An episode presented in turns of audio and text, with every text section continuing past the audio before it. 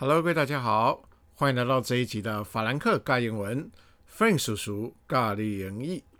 呃，前面几周呢，开始了一个新的系列，叫补教人生，它算是比较怎么说呢，闲聊型的一个单元，评价算个人就有点两极化了。有人很喜欢听听这种好像呃不喜欢老师背后的故事，但是有更多学生好像。对于英文写作，希望能有更多的资讯可以给他们。可能也因为学测真的快到了，所以好吧，那我们这一集就针对高分写作技巧呢，再来做一点更新了。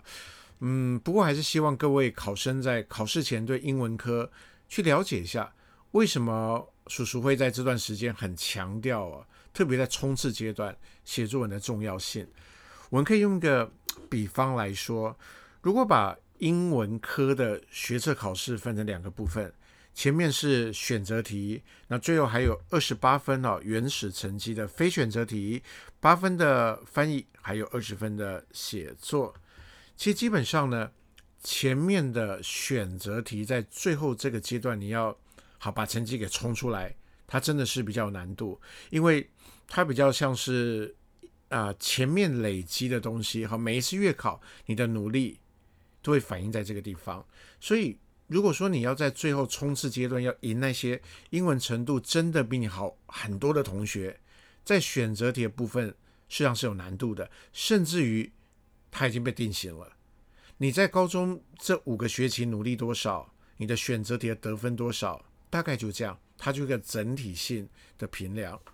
但写作文呢，它其实跟你想的会不一样哦。我一直跟学员讲说，你要写出一篇很好的作文，真的很困难呐、不要说英文，中文写作文就不是那么容易了。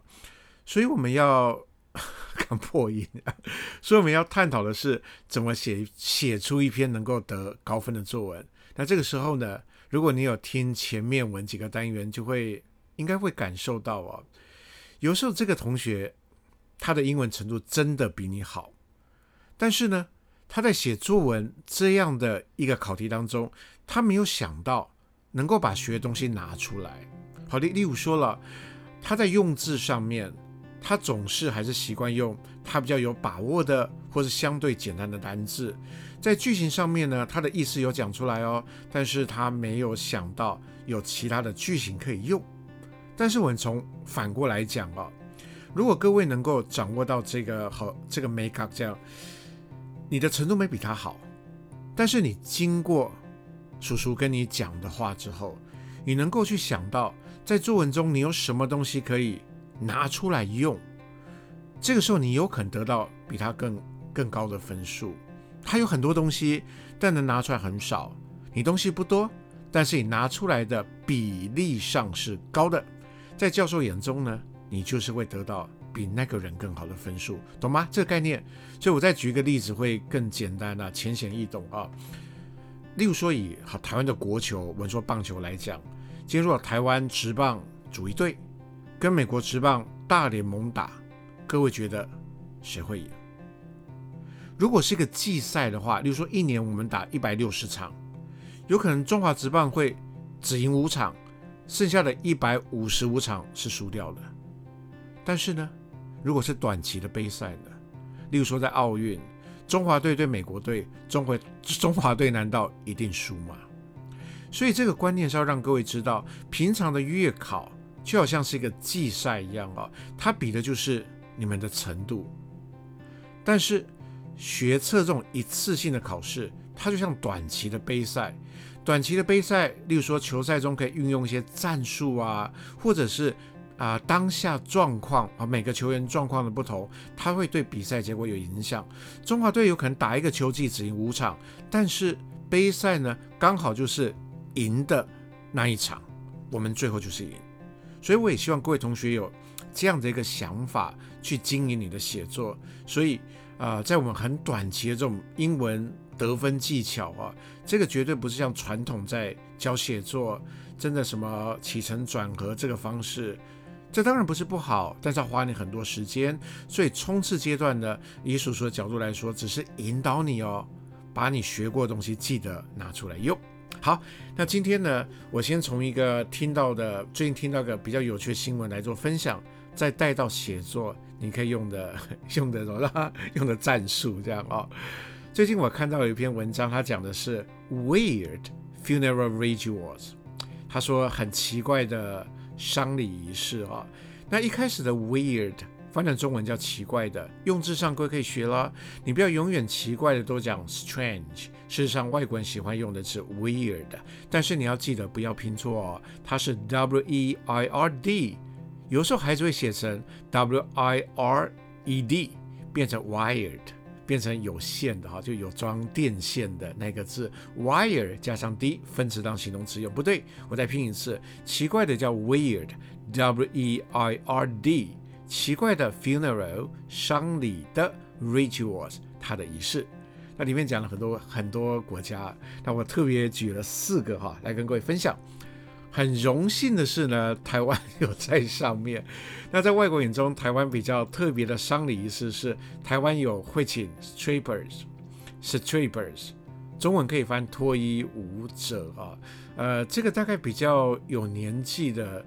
听众共鸣会比较大了，因为呃，现在好像台湾请脱衣舞者在丧礼上比较少，但是我读那文章的时候，他他有讲原因说，台湾人觉得请脱衣舞者能够使这些游荡的亡魂，他们能够去 appease，去使安息，后面是 wandering spirits，让游荡的亡魂安息，我觉得。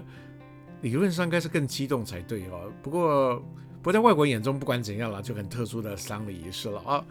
那第二个，他举的是离我们台湾很近的，就是 South Korea 南韩，会把死者的骨灰呢做成 death beads，death 叫死亡，beads 就是珠珠啊，佛珠，做成一些饰品啊，像佛珠戴在身上。不过我相信应该是亲人了，亲人的骨灰做成佛珠戴身上，也比较不会那么奇怪。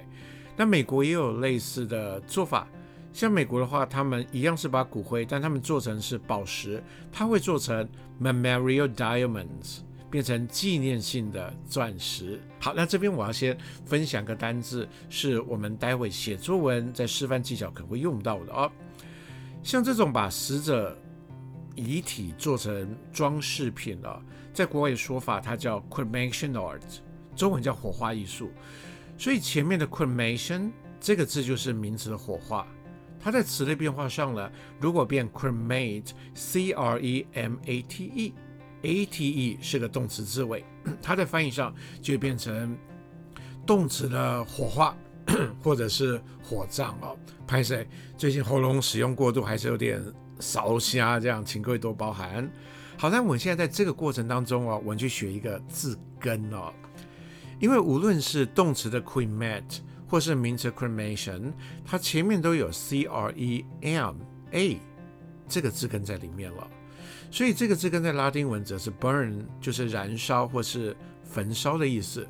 所以我们现在做一个变化，我们先来复习一个各位在高中阶段应该学过字。如果是动词的话，remain，r e m a r n，在翻译上是个连缀动词，可以翻维持或叫依然是。但是呢，如果在后面加 s 的话，它会变名词，remains 叫剩余物。我现在这个字前面加个 c，从原本的 remains 变成 cremains，这时候你会发现前面 c r e m a 这个字根就出现了。所以合在就会变成焚化之后的剩余物，在翻译上却翻成叫骨灰的意思。好，那这是第二个要介绍比较特别的习俗了哈。那接下来第三个是西藏，不过西藏会比较在课本上有读到啊，它会有一个天葬啊，把尸体放在荒郊野外让秃鹰去吃。那天葬的英文前面的天就 sky，那后面的葬用的是 burial，就是把 bury。动词把它改成名词用法。不过呢，在所有这些怪仪式当中，我最惊讶的是印度啊，因为印度他们有一个仪式，我我先念一次英文了，这个英文叫做 Indo Cannibalism，感觉很长啊，但我们可以拆解开来。中间的 cannibal 在高中课内有些杂志会补充到，它叫食人族。后面的 ISM 呢，你可以解读为一种理论主义或学说。所以我再把前面的 E N D O 这四个字母先带进去，在解读上可以把它翻成就是医学中叫内切了。不过像 E N D O 如果高中生比较好懂，你可以从音去想啊，endo 想到 into，所以合在就是食人族理论前面再加里面，也就是说把人的尸体吃到肚子里面的做法。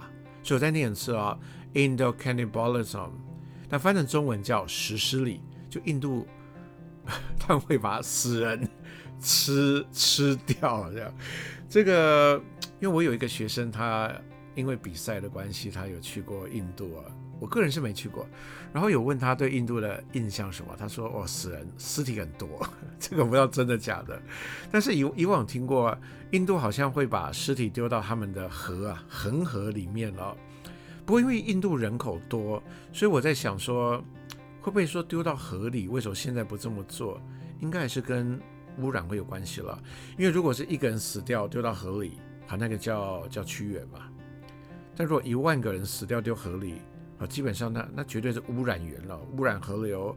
那如果你要烧的话，污染空气；你要埋的话，因为印度人口超多，你可能土地不够，所以也许到后来就就想说，那干脆就就自己吃掉，搞不好就解决印度人口过剩、粮食不足的问题哈。当然，以上呢纯属个人猜测哈。好了，那刚才讲这些之后，现在我要想一个句子，同学也可以试试看了。如果用英文你会怎么说？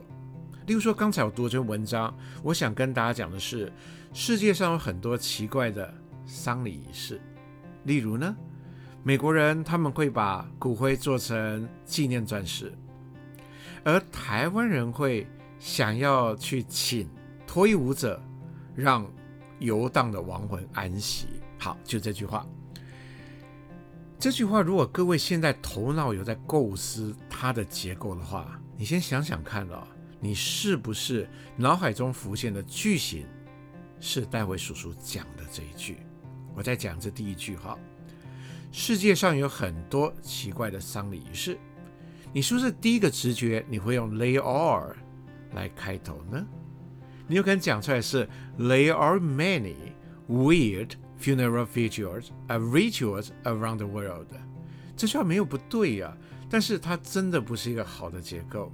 当然，你也许中间可以做些改变了。你也许可以把 many 改成别的片语用法。你也许在使用上后面的 around the world 可以用其他的方式去讲。接下来你结束这句话之后，例如美国怎样，台湾人会怎样，你就用 for example 带出后面两个故事。这个就是一般人会写的芸芸众生的。所以回到叔叔一开始讲的观念啊，如果今天这一句话，当你身边程度比你好的同学呢，他们讲出这样的句子出来的时候，你能够去包装。待会所讲的都是高中课内学过的哦，但是就是没有被想到使用，而你想到，你就得分。来，我现在看示范一次，我会教学生怎么写。我通常希望各位 "layer is layer" 这种开头，除非你有特殊的语气哈，否则这种很平凡无奇的开头可以避免。例如说，要是以我来讲，我会用这个片语开头，叫 “in terms of”，“in terms of”，翻成中文你可以说“关于”的意思，或说“当提到”，甚至更简单的哦，你可以讲 “when it comes to”，说课内一定会有，但是写作文为什么没想到呢？好，那我现在开始讲啊。当提到世界上奇怪的丧礼仪式的时候，好，那现在我这个地方请各位注意，我不要写 for example，因为我前面并不是子句，我前面只是一个介系词片语加上名词，虽然是个副词片语的结构。换句话说，我现在直接逗点写出第一个我想讲的。这时候我要讲是美国人呢，他们会把骨灰。做成纪念钻石。好，那这时候各位第一个问题又出现了：美国人会会你会怎么讲？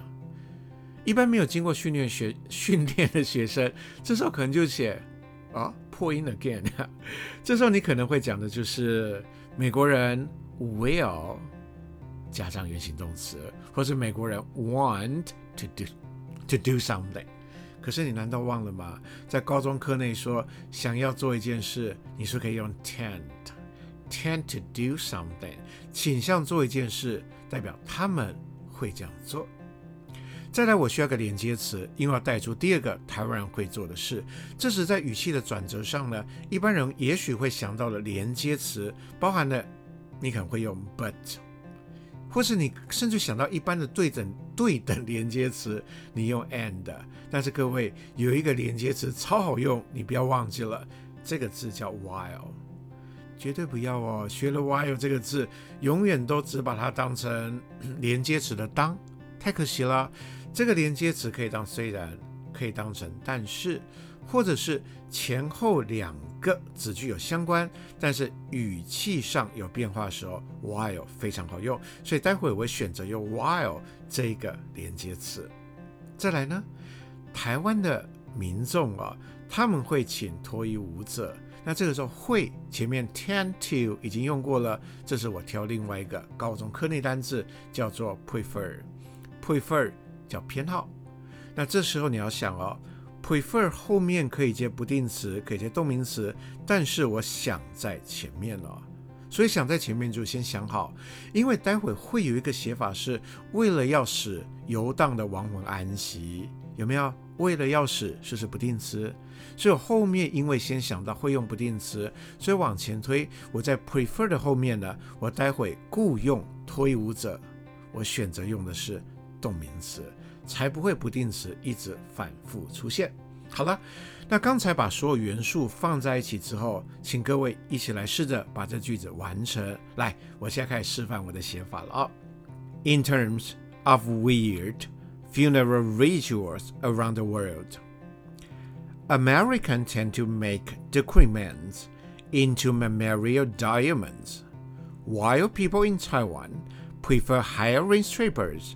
To appease the wandering spirits，有没有发现，当你用这个写法去包装的时候，比你一开始写的 they are for example 这种结构还要好很多。所以呢，叔叔最后再叮咛各位，写作在最后这个阶段，记好一句话：你要比的不是程度比人家好，当然程度好是最好，但如果没那么好，你要赢别人，就是你能够拿出。比别人更多的东西，你脑袋东西够多，但是能拿出多少，会变成你写作文时得分的关键了啊！好了，那今天的高分写作技巧呢，就跟各位分享到这边。法兰克尬英文，我们下次见，拜拜。